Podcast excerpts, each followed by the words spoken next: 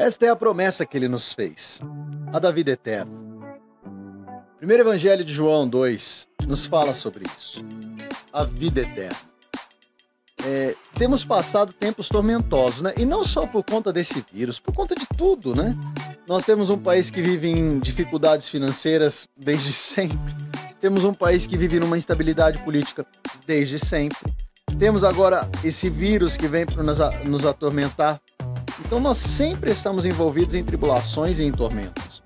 Agora, Deus nos fez uma promessa através de Jesus Cristo, que é a promessa da vida eterna. Então que possamos confiar firmemente nessa promessa. Essa é a verdadeira vitória em Cristo. Saber que nada nos tira as promessas que Deus nos fez. Porque Deus não é homem para mentir. E todas as promessas dele se cumpriram e se cumprirão. Então, meu irmão e minha irmã, que possamos caminhar firme nessa passagem que João fala no primeiro evangelho. A promessa que ele nos deu foi a da vida eterna, e isso, para honra e glória do nome dele, será cumprido. Não porque venhamos a merecer, mas porque ele é Deus, provedor, cuidador e, além de tudo, é o nosso Pai. Fica na paz do Senhor, viu?